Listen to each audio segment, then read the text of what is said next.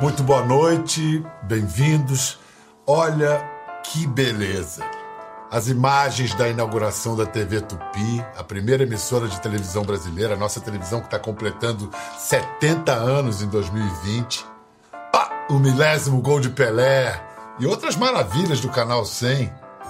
Ó, um curta-metragem caseiro de 1903, Os Óculos do Vovô. Ah, as filmagens pioneiras de índios brasileiras feitas por Luiz Tomás Reis, da equipe do Marechal da Paz, o Marechal Rondon. Também as imagens produzidas pelo Departamento de Imprensa e Propaganda da ditadura de Getúlio Vargas. As cenas de O Cangaceiro, primeiro filme brasileiro premiado em Cannes. O sorriso largo de Grande Otelo em Carnaval Atlântida a poesia épica e agônica de Jardel Filho, Paulo Martins, em Terra em Transe, de Glauber Rocha. Esse tesouro audiovisual da nação tem o mesmo abrigo, a Cinemateca Brasileira. A quinta maior do mundo, com 250 mil rolos de filme e mais de um milhão de documentos. Tal tesouro corre o risco de ser perdido a qualquer momento por causa da maior crise da história da Cinemateca. Então, para falar sobre como chegamos a essa crise, como podemos sair dela, nós começamos recebendo a cineasta Sandra Koguchi e o professor de cinema Carlos Augusto Calil, ex-diretor da Cinemateca. Sandra, Calil, obrigado por participarem do programa. Bem-vindos. Obrigado, boa noite. Obrigada, boa noite. Calil, Nesse é, caso é importante a gente começar com um beabá, né? Assim, qual é a importância de uma cinemateca para a cultura de um país? Qual é a importância da cinemateca brasileira para a cultura brasileira? A cinemateca é uma instituição que preserva as imagens em movimento, né? Da, que foram produzidas pelo país, inclusive da TV Tupi que você mencionou na abertura do programa, né? é de cinema e de televisão. Ela é, portanto, o equivalente a uma biblioteca. Né? A biblioteca conserva livros, a Cinemateca conserva filmes, registros de imagem e som. Num país como o nosso, que tem muita dificuldade de se entender e de compreender a sua diversidade, né? a Cinemateca guarda os registros dessa nossa tentativa de civilização, que é conflituada, que é muito complicada, mas que é, enfim, o nosso esforço como país, de entender esse enigma que é o Brasil. Como você indicou, ela não apenas guarda, como ela atende a pesquisadores que buscam é, dar sentido à nossa, à nossa aventura nacional. Sandra, você, como você é diretora de filmes de ficção, mas também já fez documentários, você já recorreu como pesquisadora ao acervo da Cinemateca? Olha, Pedro, é, por acaso eu não fiz nenhum filme que eu precisasse usar o acervo da Cinemateca, mas eu acho que, é, como uma cineasta, como uma pessoa que faz filmes, é, a Cinemateca, eu estou acostumada a ir em programas falar dos meus filmes, mas eu só faço filmes porque um dia outras pessoas fizeram filmes antes de mim. Eu só sou cineasta porque outros cineastas fizeram filmes e vêm fazendo filmes há tantos anos. Então, eu acho que qualquer cineasta hoje quer muito falar da cinemateca, da importância da cinemateca, porque quando a gente fala assim, é, é importante preservar, talvez as pessoas pensem que preservar é só você impedir aquilo de desaparecer e tal, mas é também dar muitos sentidos constantes, né? Você manter aquilo vivo, e manter vivo quer dizer você constantemente estar tá mostrando, estar tá fazendo é, curadorias, maneiras de você associar coisas. É a gente poder ver como é que as pessoas é, se vestiam, falavam há 100 anos atrás. Então, assim, é, eu até meus filmes, como de todo mundo, estão armazenados lá, mas isso é uma parte pequena da importância que a Cinemateca tem para todos nós, né? E claro, para os cineastas em particular. Calil, neste momento, qual é a situação da Cinemateca? Que riscos reais está correndo seu acervo? Ela está fechada. Não, é, não, não tem mais nenhum funcionário contratado, foram todos demitidos eh, agora recentemente por uma confusão administrativa que o governo federal, o próprio governo federal criou, e ela está esperando que a burocracia de Brasília crie condições de reabertura. Agora, isso coloca em risco o acervo. O acervo da Cinemateca é um acervo que é um acervo de filmes. Você talvez já saiba que os filmes produzidos até o começo dos anos 1950 são altamente inflamáveis. Isso significa que eles eh, podem ter combustão espontânea. E essa combustão espontânea é inextinguível, porque ela libera o oxigênio. A combustão libera oxigênio e, portanto, não há como extingui-lo. A Cinemateca Brasileira já teve quatro incêndios na sua trajetória. Né? Talvez seja a Cinemateca mais premiada, desculpe a ironia, com abandono e com descaso. Nós estamos, o último foi em 2016, não faz tanto tempo assim. Então nós corremos o risco de novo de sofrer um outro incêndio. Esse acervo precisa ser uh, examinado todo dia. E não pode, a Cinemateca não pode ficar fechada. Não é uma instituição como qualquer outra burocrática que você fecha e depois reabre. Eu sei que para chegar ao ponto que chegou, uh é todo um embrólio, mas se você pudesse nos dar uma, uma breve linha do tempo, porque isso não aconteceu neste governo. Apesar de toda a política de desmonte da indústria do cinema desse governo, a Cinemateca não está não, não tá nesse pacote. Isso foi herdado por esse governo. Quando começou esta presente crise, ou as razões que levaram a ela? A Cinemateca teve um auge extraordinário no, até, o, até 2010, entre 2003 e 2010, uh, ela recebeu recursos do governo federal, foi usada para fazer política audiovisual pelo governo Lula, mas ela uh, sofreu uma enorme crise em 2013, na, quando a ministra Marta Suplicy assumiu o ministério, recebeu uma denúncia de, de irregularidades na Cinemateca e sem as apurar, sem que fosse feita uma apuração, ela interveio na Cinemateca, e a Cinemateca então saiu do momento mais luminoso da sua história para o abandono total. Para, enfim, para uma investigação que durou três anos, que não descobriu nenhuma grande irregularidade, não descobriu desvio de dinheiro, nada disso que se anunciava, né? só que durante três anos ela ficou completamente paralisada e decaiu de uma maneira incrível. Se você pensa que há dez anos atrás ela era tida como uma das cinco mais importantes do mundo, hoje ela está fechada pelo governo federal. É, no governo Temer, ela foi enxotada do governo da, da, do Ministério da Cultura para o Ministério da Educação, sem que o Ministério da Educação tivesse pedido. Né? Então, ela era uma espécie de, enfim, enjeitada. Né? Isso significou que ela foi administrada pela antiga TVE, pela OS, que administra a TVE, e que e, e não recebeu recursos para administrar a Cinemateca. No, no, final do ano passado, esse contrato da a SERP com o governo federal, com o Ministério da Educação acabou. A SERP é a Roquete Pinto. A SERP é a Roquete Pinto. E a Cinemateca então ficou sem pai nem mãe, porque então nem mais a SERP podia administrar e o governo federal, o Ministério, o que sobrou da cultura no governo federal também não assumiu, só foi assumir no meio do ano. Então você pode imaginar uma situação de abandono total há 10 anos apenas do auge.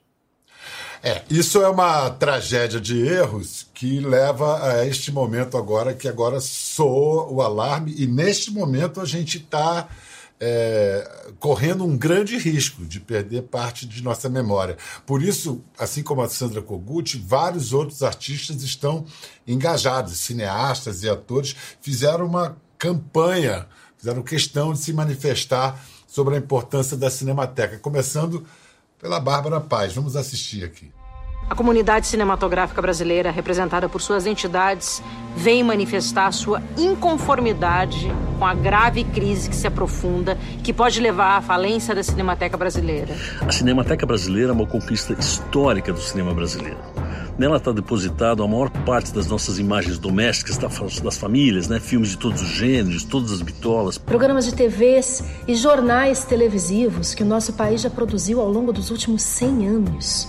Ela é a memória viva do nosso país. e o testemunho da grandeza atingida pelo nosso cinema ao longo da sua existência. Sem refrigeração e inspeção constante, os filmes em nitrato de celulose, material altamente inflamável, ficarão expostos ao tempo e podem entrar em autocombustão, como já ocorreu em 2016. A lista de obras ameaçadas inclui filmes da Atlântida, da Vera Cruz. Tudo que restou do cinema silencioso brasileiro, arquivos históricos de Glauber Rocha. E grandes filmes restaurados pela Cinemateca. A história do audiovisual nacional corre enorme risco. Bom, os filmes desses atores e realizadores estão depositados na Cinemateca. Bárbara Paz, por exemplo, nos contou que a obra do Hector Babenco toda seu companheiro que morreu há quatro anos está lá. Sandra, você também, você já disse, seus filmes estão guardados na Cinemateca. Que risco eles já correram e correm? Olha, Pedro, é, tem até eu, eu, fiquei com uma imagem na cabeça porque a Cinemateca sofreu uma enchente, né, em fevereiro. E, eu vi uma foto assim, tinha tem todo tinha caixas e caixas de DVDs de um dos projetos que era Programadora Brasil, que era um um programa que enviava filmes sob a forma de DVDs para pontos de cultura, ia para muitas escolas, muitos lugares. E eles, muitos foram destruídos nesse, nessa enchente. Por acaso, os meus filmes antigos estão é, nesse programa, eu até uso esses DVDs, muitas vezes é o único registro que eu, que eu mesma tenho à mão. Então, eu, aquela imagem da destruição é, foi muito, assim, era uma imagem impactante. Mas eu, eu queria acrescentar, posso só acrescentar uma coisinha sobre a importância, porque eu acho assim que para muita gente, é, às vezes parece uma coisa um pouco distante isso que a gente está falando. E acho que tem algumas coisas da época que a gente está vivendo que talvez ajudem a gente entender essa importância. A gente vive numa época onde a gente consome uma quantidade de audiovisual gigante qualquer coisa é explicada em forma de vídeo, de imagem, de som. E a gente também sabe como é que é difícil você guardar isso. Se você for olhar as fotos que você tirou 10 anos atrás, às vezes você não tem nem mais como ler aquele material. Ou seja, acho que em nenhum momento foi tão possível entender a importância das imagens quanto hoje. E a gente também sabe, assim, se você olhar um dia na sua vida, aquilo não faz necessariamente sentido. Se você dá um passinho para trás e olhar assim 20 anos da sua vida, você começa a ver muitas conexões. Então a gente também é capaz de entender a importância da memória. E aí a gente olha o que está acontecendo no Brasil hoje, como é que isso tem relação com a falta de memória? Como é que se o Brasil tivesse realmente processado a sua história recente, teria uma chance da gente não estar tá vivendo o que a gente está vivendo hoje no Brasil? Então, acho que tudo isso é, é, são elementos que podem ajudar as pessoas a pensar a importância de um lugar como esse. É, o fato é que a, a crise da Cinemateca, há, há, pouco, este ano, saiu das páginas de cultura, de economia e viveu, assistiu cenas de filme policial, de páginas policiais, filme ruim, classe quinta categoria. Parecia operação policial, mas o aparato da PF era só para acompanhar o secretário adjunto de audiovisual que veio pegar a chave da Cinemateca. Ele foi recebido pelo diretor da associação Roquete Pinto, que passou o comando da instituição, mas protestou. Os senhores vão assumir os funcionários? Nós receberemos as chaves e iniciaremos um novo processo de chamamento para a nova organização social. O que nós queríamos é fazer uma transição pacífica e profissional. Né? E nós colocamos 14 milhões aqui. Né? Então, quem deve, paga. Se há um problema jurídico, há formas mais adequadas de resolver isso. Não dessa forma chamando a Polícia Federal. Isso é completamente inadequado. Bom, no mínimo evidencia uma total falta de diálogo. Nesse momento, Sandra, o impasse está em que ponto nesse momento? Olha, posso só comentar essa imagem porque. Por favor. Eu, eu acho essa imagem, assim, muito emblemática do que a gente está vivendo. A gente está falando aqui de imagens, né? de, um, de um grande acervo de sons, imagens e documentos. Essa imagem, ela ilustra uma, uma coisa que parece ser uma sensação constante, que é, é a vontade de estar constantemente produzindo material que vai depois alimentar base de seguidores desse governo. Assim, parece que existe uma campanha é, de propaganda tão estabelecida e tão constante que é preciso constantemente estar produzindo novas imagens. Essa imagem da polícia é, que, que traduz essa criminalização né, da, da classe artística, do setor cultural, é muito emblemática. É, pelo que eu sei, talvez o Calil possa é, complementar se, se for preciso, mas enfim, nesse momento é, é um momento de espera, né? Porque se espera, aparentemente vai ter um, outro, um novo edital, é, ninguém sabe muito bem é, como vai ser, os, os funcionários estão em suspenso, estão aguardando. É também, acho que é importante lembrar que esses servidores, essas pessoas que trabalham na Cinemateca, elas são resultado de um longo investimento, né? Porque são pessoas especializadas. Então, é, quando você troca uma pessoa dessa, você volta para trás muito tempo, você perde um patrimônio. Cada pessoa que trabalha ali é um patrimônio, é um patrimônio de saber acumulado, de expertise, né? Tudo que envolve a Cinemateca é muito é, técnico, é muito sofisticado, você não pode botar qualquer pessoa. Então, existe um impasse é, que também traduz a falta de parceria. Em outros países, é tão claro quando você é, conversa com pessoas que estão no setor do cinema, que são as pessoas que eu converso bastante e tal, como o Estado é um parceiro, né? não vê você como um adversário, não vê você com desconfiança. Existe ali uma vontade comum de juntar forças para tornar aquilo ali possível. É o oposto do que a gente está vendo. Ao mesmo tempo, tá sendo, estão sendo feitas negociações na tentativa de. É muito urgente, né? Então não tem como você esperar a máquina se mexer.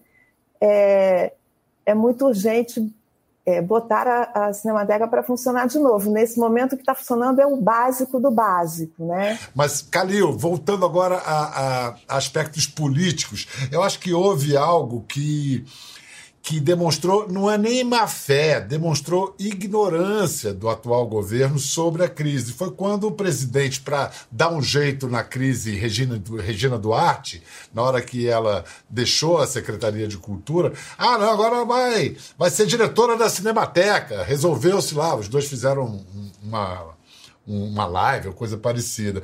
O que, que isso revela sobre essa incompreensão do governo ou ignorância em relação ao funcionamento da Cinemateca? Em 2018, a Cinemateca deixou de fazer parte da administração direta e passou a ser, enfim, como já disse, passou a ser administrada pela SERP do Ministério da Educação.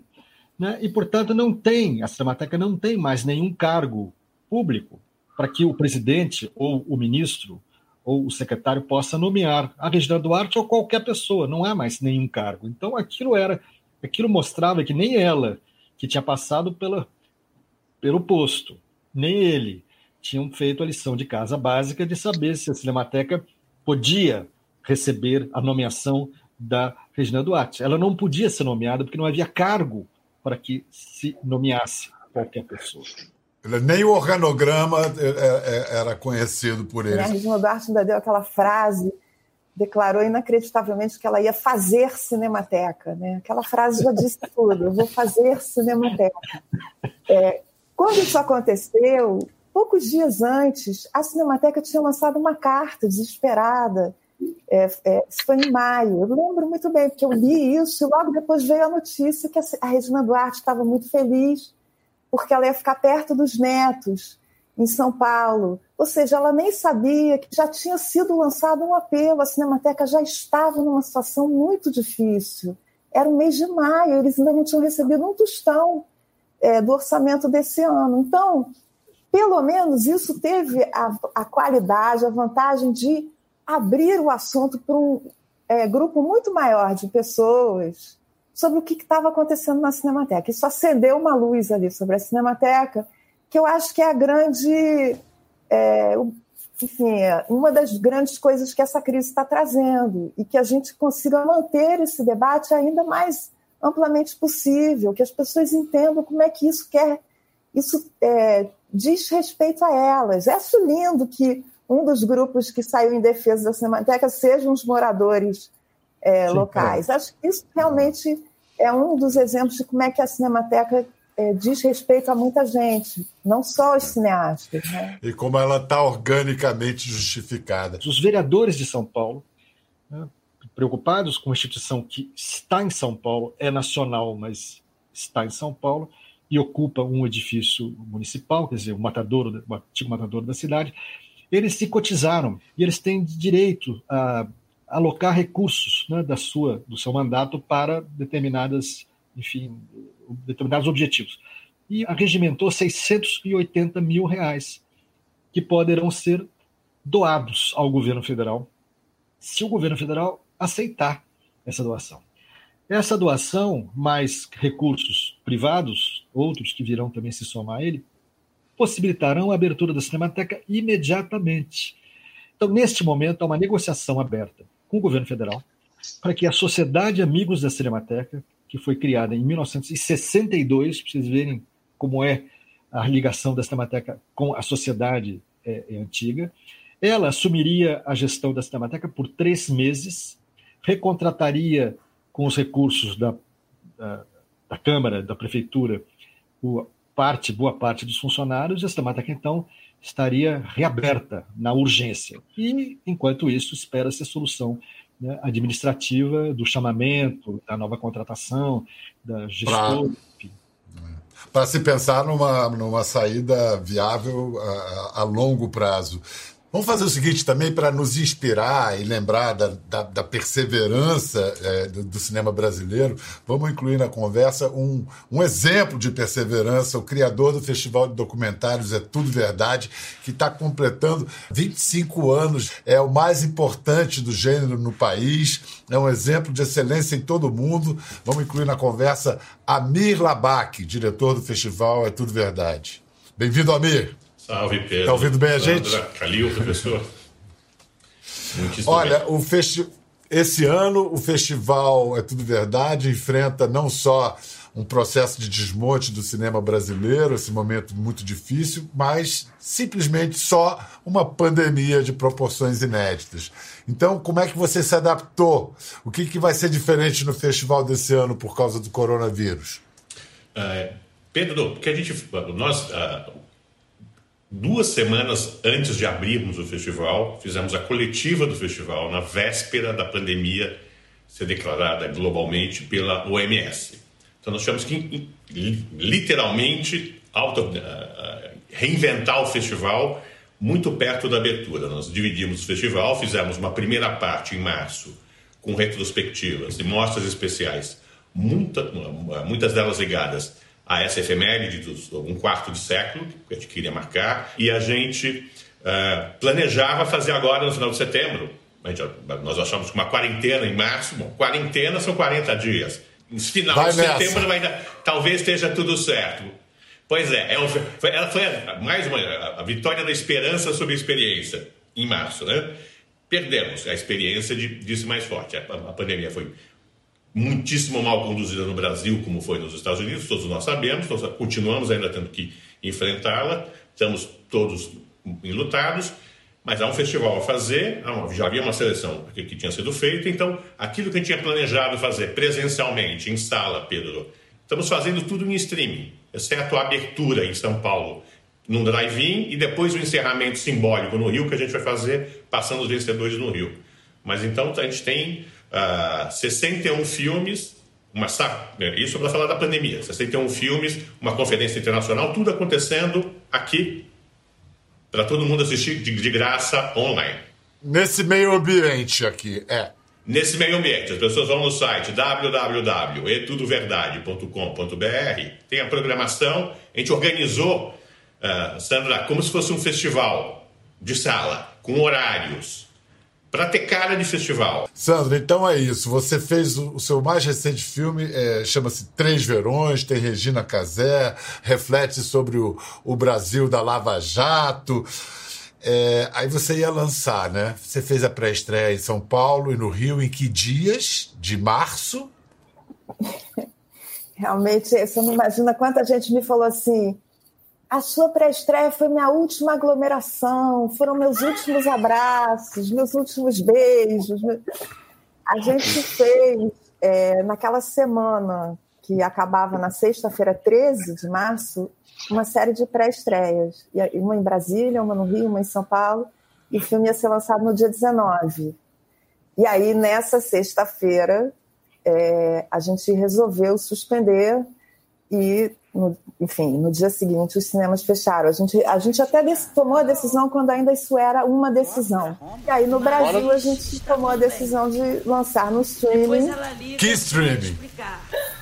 Bom, ele está no Telecine, é, ele está no Now, ele está em várias plataformas digitais e ele está fazendo também um circuito de drive-in. Então, então, Três Verões no streaming, qualquer dúvida, dá uma gugada. Três Verões e não deixe de assistir o filme da Sandra Kogut, é sempre garantia de qualidade.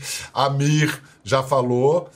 Todos os filmes do É Tudo Verdade também estão acessíveis por streaming.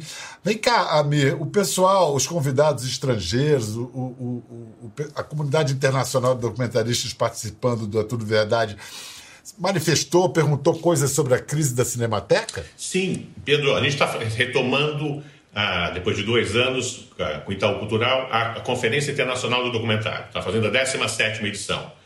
E, é, ah, como a gente está pondo ah, no ar, ah, de graça para todo mundo ver, no site, etc., ah, duas das conferências que são de conferencistas estrangeiros, a gente gravou antes. Né? Uma delas é uma, é uma, uma primeira masterclass do Mark Cousins, que é um dos mais pops documentaristas jovens do momento. E quando a gente foi discutir esse filme, o Mark Cousins me falou: Olha, eu sei, é, recado para ir para o Brasil. Quero dizer para vocês que é eu sei muito bem o que está acontecendo e é muito grave o que está acontecendo com a Cinemateca Brasileira. Mas, me disse ele, o Scorsese está preocupado, o Tarantino está preocupado, e avisa as pessoas aí no Brasil, os responsáveis, que eles serão responsabilizados se, se alguma coisa de grave e trágico acontecer com a Cinemateca Brasileira.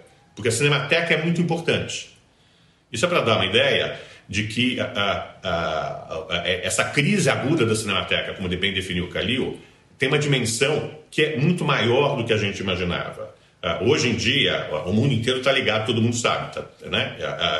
E não é à toa que, por exemplo, Thierry Fremont, que é o diretor do Festival de Cannes, que é o mais importante festival de cinema do mundo, há 15 dias, quando foi participar da abertura do Festival de, de Vianesa, que foi o primeiro da Sandra, que conseguiu acontecer em sala, na Itália, ali, pequenininho, sem convidado internacional, o Thierry Fremont, na coletiva que ele na entrevista que ele deu, ele falou: quero passar um recado. Nós estamos muito preocupados com a Cinemateca Brasileira. Nós precisamos que o governo brasileiro arrume uma solução para o que está acontecendo. O fato de você ter um, uma consciência internacional para isso e começar a ter uma consciência local da importância da Cinemateca, que as pessoas do bairro valorizem a Cinemateca, que as pessoas na rua entendam que a Cinemateca é mais. Uh, uh, uh, sacrificar a Cinemateca é mais ou menos como queimar o álbum de fotografias de cada família. É o álbum de fotografias do Brasil em movimento que está em risco. Ninguém quer perder as fotografias ou o home video que está fazendo com o celular contando a própria história. É disso que a gente está falando. E se algo que prova a importância da cinemateca brasileira é, por exemplo, os documentários que a gente está mostrando é tudo verdade. Para boa parte desses filmes seria impossível acontecer não fossem imagens preservadas na Cinemateca Brasileira. Então a Cinemateca não é o passado. O, o, a Cinemateca é o nosso futuro. Né? É isso. Muito obrigado, Amir. É, é, isso. Eu acho que o que fica dessa nossa conversa hoje é que, sim, é uma atribuição de qualquer governo que estiver no poder, é uma questão de Estado, mas é patrimônio nosso, da sociedade. Calil, para encerrar, eu fico imaginando espectadores, amantes do audiovisual, do cinema, que de repente cai a ficha da importância da, da, da cinemateca. O que, que, que eles podem fazer? O que, que a, a, a dita sociedade civil pode fazer para salvar a Cinemateca, para tirar ela dessa crise e botar num trilho que, que se mantém? A Cinemateca, como as bibliotecas, como as instituições culturais, eu não falo só da Cinemateca, elas são parte essencial desse processo de tomada de consciência da nossa situação e do nosso futuro. De maneira que, na medida que isso fica claro para as pessoas, que não são só os moradores do bairro de Vila Mariana que têm orgulho de ter uma cinemateca, que a cidade de São Paulo tem orgulho de sediar a Cinemateca e que o Brasil tem orgulho de ter uma das instituições de ponta, que já foi de ponta no mundo inteiro, né, que já nos deu muita satisfação. Quer dizer, se isso se disseminar, eu tenho a impressão que a Cinemateca está preservada, não é mais uma questão pessoal ou uma questão, uma missão de alguns de nós, enfim, ou só dos profissionais. Né? Ela passa a ser abraçada. Muito obrigado, professor Carlos Augusto Calil. Muito obrigado, Amir Labac. Lembrando, vamos ver as atrações da Tudo Verdade, estão disponíveis nesse modo desse ano por streaming, assim como o novo filme de Sandra Koguchi, a quem eu agradeço também, filme estrelado por Regina Casé, Três Verões.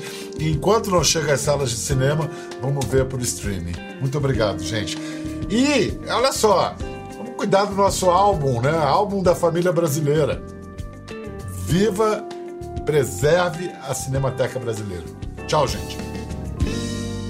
Ficou curioso para ver as imagens do programa? É só entrar na página do Conversa no Globoplay. Tá tudo lá. Até a próxima!